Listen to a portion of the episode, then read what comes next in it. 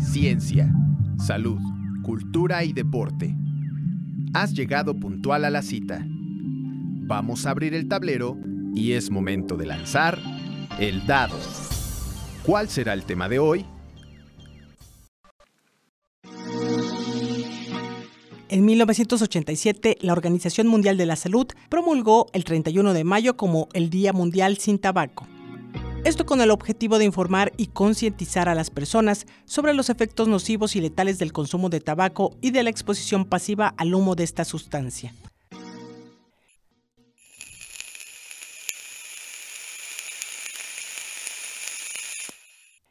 Hoy voy a hablar sobre los vapeadores, su historia, a quienes están dirigidos principalmente, los daños que causan en la salud y su comercialización, y sobre la publicidad indirecta para anunciarlos.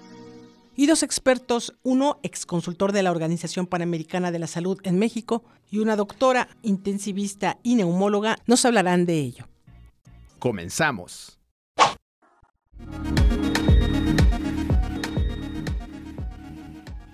La falta de información con respecto a los cigarros electrónicos y los vapeadores ha generado una falsa creencia, sobre todo en los jóvenes, de que estos dispositivos no dañan la salud y son una opción para dejar de fumar. La Organización Mundial de la Salud tiene un concepto nuevo que son productos novedosos y emergentes de tabaco y nicotina. En este gran grupo se encuentran los cigarros electrónicos y vapeadores, que se manejan como sinónimos. Es el maestro Juan Arturo Sabines Torres, especialista en políticas de alcohol y tabaco, ex consultor de la Organización Panamericana de la Salud en México y director de la Oficina Nacional de Control de Tabaco de la Secretaría de Salud. Sí, quería darle primero muchas gracias por la invitación, un gusto estar contigo y con los que escuchas del programa El Lago. Mira, en este gran grupo se encuentran justamente los cigarros electrónicos, los vapeadores, y vamos a decir que en México son sinónimos básicamente vapeador y cigarro electrónico, para algunos especialistas empiezan a marcar una, una diferencia, pero hay que decir, el término técnico que la, que la OMS les ha dado son sistemas electrónicos de administración de nicotina. Entonces, ahí vamos a encontrar básicamente la gran mayoría de los productos de vapeo que se utilizan hoy en día en nuestro país. Y vamos a encontrar que también están los sistemas electrónicos similares sin nicotina, es decir, básicamente es el mismo dispositivo, solo que el consumible, que es un líquido, un, el líquido no contiene nicotina. Todo lo demás contiene nicotina y esa es la, la diferenciación. Y aunque propiamente no es un vapeador, está el grupo de productos de tabaco calentado. Estos también ya comercializados en nuestro país y ahí sí utilizan cartuchos de tabaco picado que como, como el nombre lo dice, no se combustionan, solo se calientan y hacen las veces de, de estar fumando, pero no es propiamente un vapeador. Ese algunos especialistas ya lo denominan como cigarro electrónico. ¿Cuándo surge el cigarro electrónico? En términos generales, el cigarro electrónico como lo conocemos surge en 2003 por un farmacéutico chino que al ver a su padre enfermo de cáncer que muere por fumar toda su vida, decide crear un producto que en su momento él pensaba ayudaría a las personas a dejar de fumar. Lo que hacía, y es la primera generación de cigarro electrónico, se conoce como e-cigarette y es un, tú lo puedes ver, buscar en internet y es muy similar a, a un cigarro convencional y eh, lo que hacía era, tenía un líquido que al, al momento de entrar en, en, contacto con una resistencia que era calentada por una batería, aerolizaba este, este líquido y le permitía al usuario repetir el, el repertorio conductual de fumar, básicamente aspirando ese dispositivo, ingresando a sus pulmones una nube y exhalando esa nube que no es humo, sino es un aerosol. A partir de esta creación, en 2003, dijo, han sucedido varias cosas con estos productos. Hoy en día tenemos entre cuatro y cinco generaciones de productos. La segunda, la, la, la que dinamitó todo, fue la que se conocía como EPEN, que es como un, anglicismo, que es como eh, un cigarro que parece una forma de pluma, que fue el que más se popularizó en algunas series eh, a principios de, de, la década pasada. Y siguió la tercera generación, que son los eh, modificables. Tú vas a ver estos que son característicos donde tú compras por separado el líquido y tienes un aparato al que le vacías, le viertes ese líquido y estos varían de tamaño. Hay algunos muy gruesos, hay algunos muy grandes, hay algunos que son como los celulares, que la carcasa la intercambias, que tienen display, varían. ha llegado a tal punto que ya con algunos que tienen display, tú puedes determinar inclusive la temperatura que le das, el tipo de calada, te da la hora, hay algunos que hasta tienen juegos en su propia pantalla, y siguió lo que son los de cápsulas, que son los que dinamitaron en Estados Unidos hace algunos años, antes de la pandemia de COVID, dinamitaron en los jóvenes porque son ya básicamente dispositivos eh, muy elegantes, muy sofisticados, en términos generales eh, parecen una USB y utilizan eh, cápsulas, las cápsulas ya son intercambiables, es decir, son desechables las cápsulas y ahí puedes directamente, tú ya no tienes que manipular el líquido, simplemente compras la cápsula, la colocas en el dispositivo y empiezas a, a vapear.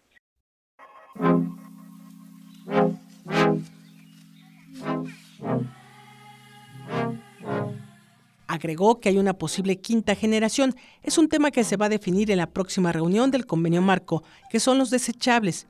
Uno compra el vapeador, no hay que poner una cápsula o líquido, sino que es de vida finita. Se agota la batería y el líquido y se tira. Puntualizó que son cinco generaciones con infinidad de modelos, pero con una enorme cantidad de sabores pensados en atraer a los menores de edad se han identificado más de 12.000 sabores que puede haber, eh, hasta 16.000 sabores te diría, se han identificado a nivel mundial que puede haber en estos líquidos. Yo creo que entre tú y yo nos podríamos sentar y a lo mucho llegaríamos a lo mejor a mencionar 3.000 sabores. Bueno, aquí hay eh, de todo a nivel global y la mayoría de ellas, la mayoría de esas sustancias, hay que decirlo como es, está dirigida para captar a menores de edad, es decir, sabores como strawberry, como piña colada, es más, chocolate, que, no están pensados propiamente eh, para un adulto, sino para que el joven tenga una experiencia más grata con este uso de dispositivo.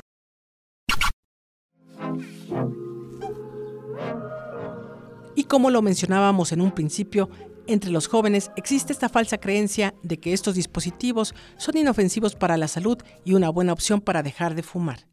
El problema desde nuestra perspectiva, desde la perspectiva incluso de la Organización Mundial de la Salud, es que no representan una alternativa para dejar de fumar realmente porque, número uno, si bien eliminaron sustancias, las, las más tóxicas que contiene el humo del cigarro, que son el alquitrán y el monóxido de, carbono, el alquitrán, que es el principal responsable de, la mayoría de los cánceres asociados al consumo de tabaco, y el monóxido de carbono, que es el, el que dificulta la transportación del oxígeno en la sangre y que está asociado fundamentalmente a eh, eh, infartos al miocardio, pues le quitaste buena parte del peso que tenía como enfermedad el, humo del cigarro.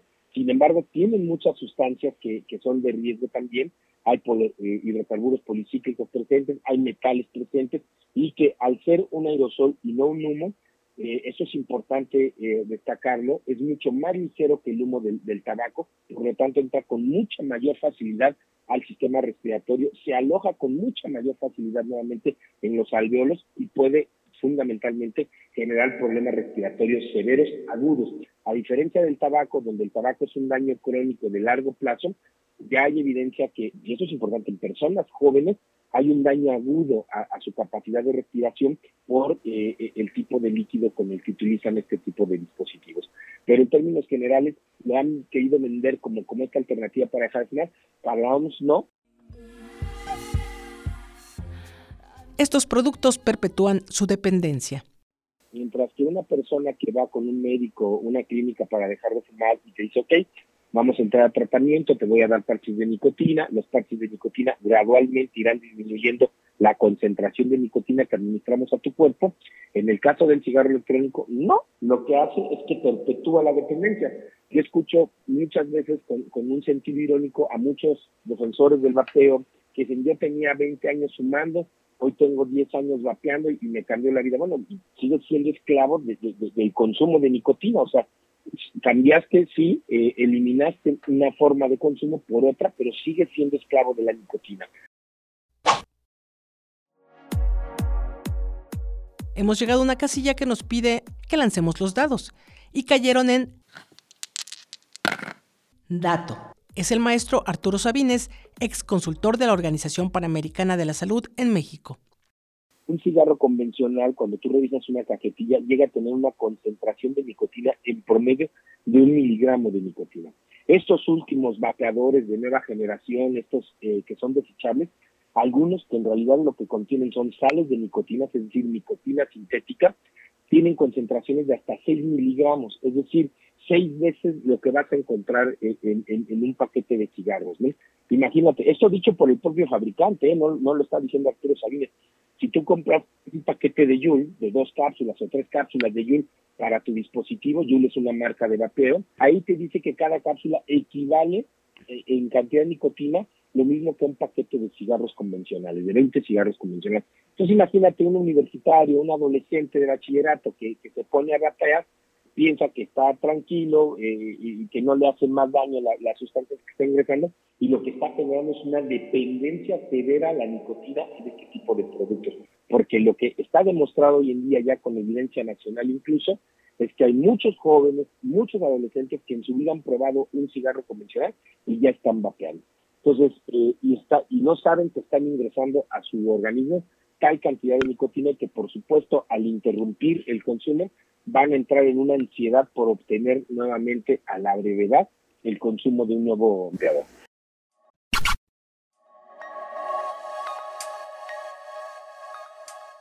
Nuevamente lancemos los dados y cayeron en viaje. Vamos a ir a la Ciudad de México, donde voy a hablar con la doctora Leinet Amaya Bermúdez, intensivista y neumóloga, presidenta de la práctica médica grupal de neumología del Centro Médico ABC. Colores y sabores que hacen al cigarro electrónico más atractivo, lo que hace que haya un mayor consumo e incluso se piense que no son dañinos. Pero la mayoría de los estudios, dijo la doctora Amaya Bermúdez, aunque señalan que no tienen nicotina, sí la tienen y con efectos en la población adolescente. Sí, Talia, y gracias por la invitación a, tu programa. Eh, los efectos que tienen, pues obviamente son a niveles de la concentración, el aprendizaje, y entre más señales, pues se va generando adicciones, inclusive desde el primer momento en que se empieza a usar. Y son sustancias que tienen productos químicos nocivos que se inhalan directamente al pulmón, además de la nicotina. Tienen glicerina, propilenglicol y sustancias que ha demostrado que son cancerígenas. Entonces, como tú podrás ver, hay muchos efectos secundarios, sobre todo en la población joven. La doctora Leinet Amaya hizo énfasis en que aunque lo anuncian como opción para dejar de fumar, no es así. No, no están aprobadas y no es un método para dejar de fumar, porque al final siempre lo voy a decir y, y recalco mucho en eso de que al pulmón lo único que le debe entrar es aire limpio. Entonces no hay manera de que no pueda tener un daño el humo que ingrese a los pulmones independientemente del origen del que venga.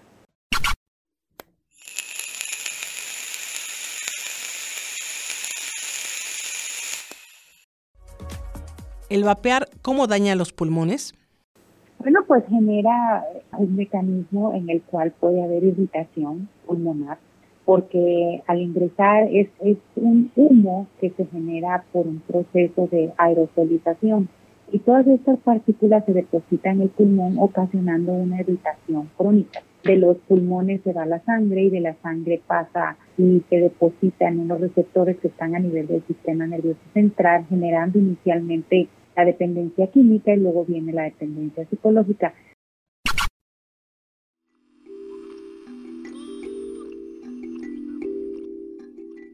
Lanzamos los dados y cayeron en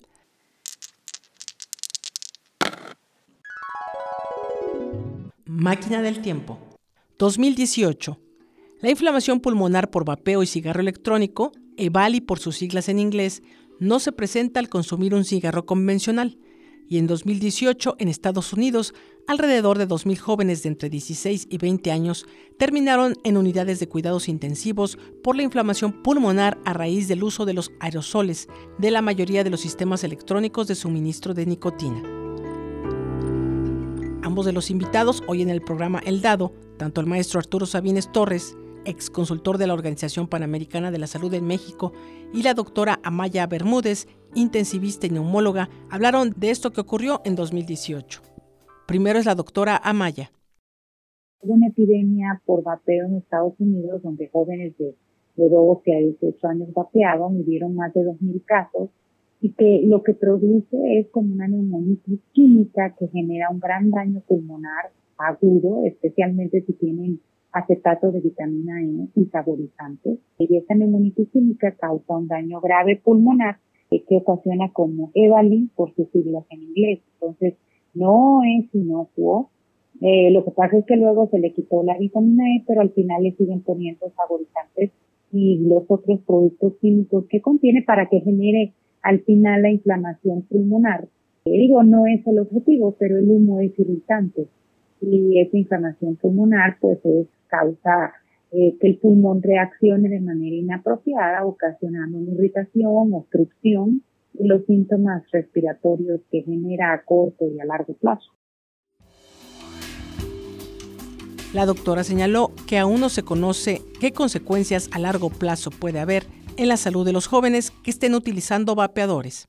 Pero también hay que recordar que el vapeo es mucho más reciente que el cigarrillo convencional y que en realidad todavía no sabemos bien, se saben de los efectos por, por todos los casos que tuvieron y por cómo funciona a nivel de la vía aérea, pero todavía no, no conocemos bien qué efectos hay a largo plazo sobre la salud, porque necesitaríamos más tiempo para ver qué pasa a futuro con todos estos jóvenes que, que están vapeando. Lo que sí se conocen son las adicciones, y que pues es una puerta abierta para empezar con otro tipo de drogas. Eso sí ya está documentado. Cabe destacar que estos 2.000 jóvenes de entre 16 y 20 años que terminaron en cuidados intensivos por inflamación pulmonar en 2018 en Estados Unidos fue un momento previo a la pandemia por COVID-19.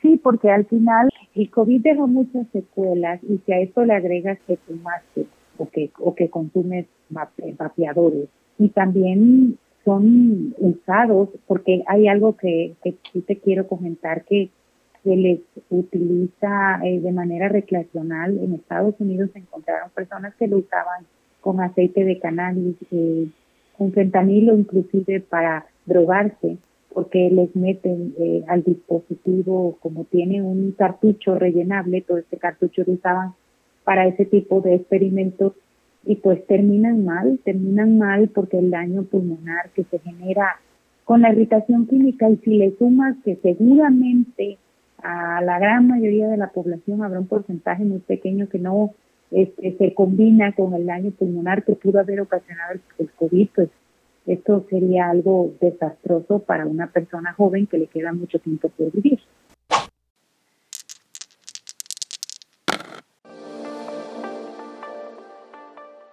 Es el turno del maestro Arturo Sabines Torres, especialista en políticas de alcohol y tabaco, quien también habló de este momento en 2018 antes de que empezara el COVID, en Estados Unidos durante el 2018 se hizo todo un seguimiento a una enfermedad que incluso la Organización Mundial de la Salud clasificó en el CIE-10. El CIE-10 y el CIE-11 son el, el, catálogo internacional de enfermedades con el que se clasifican todas las enfermedades a nivel mundial y se creó un código nuevo para la enfermedad conocida como EVALI, que es un, eh, una expresión en inglés que traducida son lesiones pulmonales por vapeo. Estas lesiones pulmonares por vapeo fueron seguidas minuciosamente por el sistema de salud en Estados Unidos porque lamentablemente, y vuelvo al punto, tuvieron un efecto inmediato en jóvenes que tenían una condición de salud ejemplar y que de repente empezaron a tener dificultades para respirar. Si bien se encontró que muchas de estas lesiones pulmonares fueron porque muchos de los consumidores utilizaron sustancias del mercado negro, particularmente quisieron vapear cannabis y lo que encontraron en ellos fue una sustancia oleosa que es acetato de vitamina E, que eso evidentemente la, laceraba fuertemente la capacidad pulmonar. Pero no significa que fue lo único, es decir, sí hubo muchas lesiones pulmonares, sí hubo mucha lesión de Bali por solamente consumo también de sustancias con nicotina. Entonces, se fue dando un seguimiento importante de estos casos y al final se levantó el seguimiento del monitoreo porque a la postre entró la, pandemia por COVID con síntomas muy similares, porque recordemos que los principales efectos de COVID pues, son del sistema respiratorio.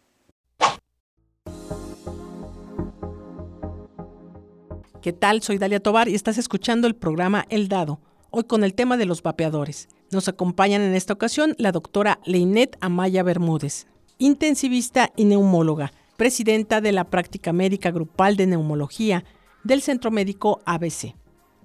También el maestro Juan Arturo Sabines Torres, especialista en políticas de alcohol y tabaco y también fue consultor de la Organización Panamericana de la Salud en México.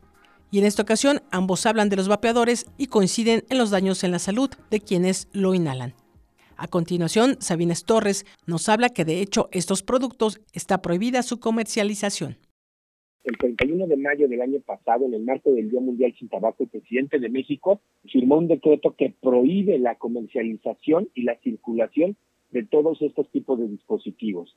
Es decir, ya estaba en la Ley General para el Control del Tabaco, antes de este decreto, tenemos desde el 2008 que se creó la Ley General para el Control del Tabaco, hay un artículo 16, fracción sexta, que prohíbe la comercialización de productos que asemejen un cigarro, y ese criterio fue el que le bastó eh, hace muchos años a COFEPRIS para tomar la decisión de prohibir cuando empezó a entrar el cigarro electrónico en nuestro país.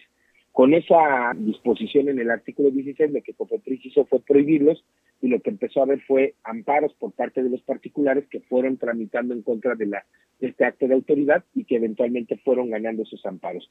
¿Qué ocurrió?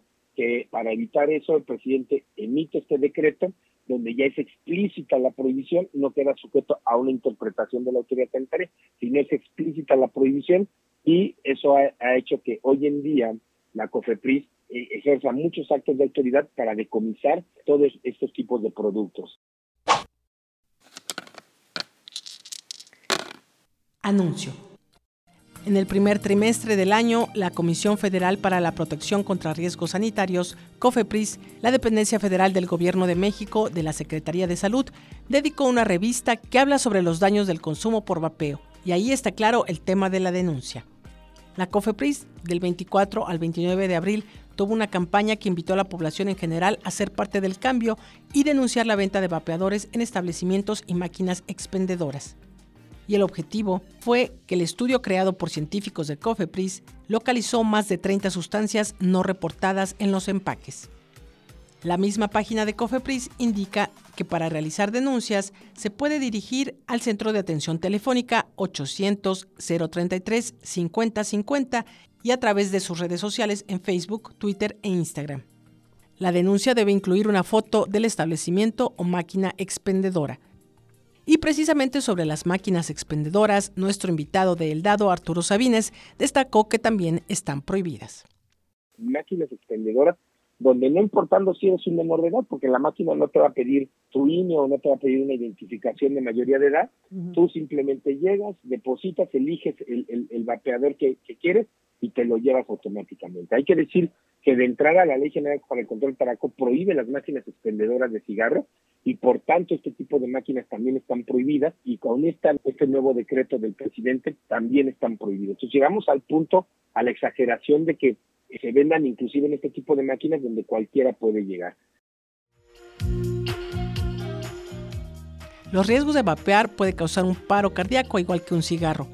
Y si aún tienes dudas sobre los cigarros electrónicos, sobre los vapeadores, puedes informarte en fuentes como la Organización Mundial de la Salud, la Organización Panamericana de la Salud, para conocer los riesgos y consecuencias de este tipo de productos. Por eso hay que tener cuidado. La industria del entretenimiento tiene una publicidad indirecta que nos hace creer que no hay tal daño en los vapeadores. Es Arturo Sabines. En nuestro país, insistir, están prohibidos y por tanto hay que ser claro. Habrá sí, porque los exigen algunos que de manera formal los estén comercializando, eso los están haciendo a través de figuras de amparo, que han amparado para poder comercializar este tipo de, productos, y aquí vale mucho la pena lo que tú referías ahorita, ¿vale? Esa es una industria inescrupulosa, pero está acompañada de otras industrias inescrupulosas, como cuál, la del entretenimiento, porque como bien lo refieres, hoy en día hay mucho influencer que es cooptado por la industria para promover este tipo de productos. Tú sabes que ahora, lo platicamos en el programa anterior, con la reforma que hubo la Ley General contra el Tabaco, ya está prohibida la publicidad, promoción y patrocinio de productos de tabaco. Por lo tanto, estos productos no pueden tener publicidad. ¿Qué es lo que hacen? Pues buscan a través de esta publicidad indirecta con influencers donde ellos puedan de manera supuestamente orgánica, muy natural, salir en su canal, en, en, su TikTok, en su Instagram, utilizando estos productos, recomendándolos como si fuera algo muy natural y es una publicidad indirecta que por supuesto está financiada por, por la industria. Y otro ejemplo de ello es que vemos cada vez con mayor frecuencia en películas y en series de televisión el uso de este tipo de, productos. Y algo muy importante, Dalia, vemos lo que está pasando y que las instituciones de salud están recibiendo. Vemos lo que se conoce como uso dual. Hay series de, televisión donde un protagonista, un actor, un personaje aparece en unos capítulos fumando y de repente en los siguientes está vapeando. Es decir, te invita tanto que a que consumas el tabaco como que a que consumas el cigarro electrónico. Es decir, eso, eso es lo que está llegando a las instituciones de salud. Gente con problemas porque sí, quisieron dejar el cigarro, utilizaron el vapeador, supuestamente porque era la alternativa para Hasman, y lo que hicieron fue instalar una dependencia más fuerte y ahora consumen los dos. Entonces, ese es un problema todavía más grave para la salud de esa persona porque tiene dos vías de administración para eh, enfermarse por, por nicotina y todos los productos que les acompañan. Gracias a Arturo Sabines, especialista en políticas de alcohol y tabaco ex consultor de la Organización Panamericana de la Salud en México y director de la Oficina Nacional de Control de Tabaco de la Secretaría de Salud en México. Gracias por su tiempo para el dado, así también a la doctora Leinet Amaya Bermúdez, intensivista y neumóloga, presidenta de la práctica médica grupal de neumología del Centro Médico ABC. Ella, antes de concluir esta charla, dirigió el siguiente mensaje. Sí, mira, este, que tengan en cuenta los jóvenes que el hecho de vaciar eh, pues, causa síntomas inicialmente que son locales. Y sí te los quiero comentar porque son muy importantes, les da ronquera, taquicardia, ansiedad, palpitaciones, eh, de manera que no debe ser muy agradable fumarlo porque pues no creo que se sientan bien al hacerlo, pero el hecho de ser aceptados en un grupo los hace que, que, que sean más propensos a su uso y que un buen motivo para dejar de vapear es el querer ser la mejor versión y ser más saludable en sí mismos y que bueno pues que tengan en cuenta sobre todo porque ellos están en una etapa en que el cerebro no es maduro y que van a tener dificultades en la memoria y en la concentración. Eso yo creo que algo que te tenga todo el tiempo lento no, no debe ser una sensación agradable y que si ya lo empezaron a hacer, todavía pueden buscar ayuda con su médico neumólogo para, para empezar a utilizar técnicas para dejar de fumar y que sí existen muchas alternativas y que no se les olvide pues que todo lo que entra al pulmón, que esté contaminado, va a matar el sistema de defensa pulmonar y va a hacer el daño a corto y, a largo plazo y que es la principal eh, causa prevenible de muerte cuando dejas de fumar porque predispone al cáncer y a otro tipo de afectaciones.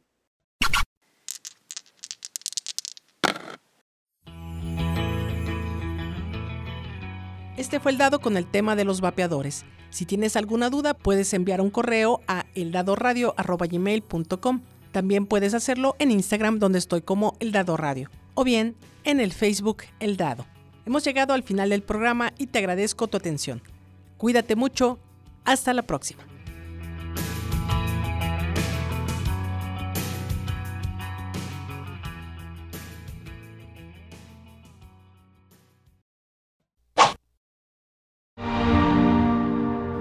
Es momento de cerrar el tablero.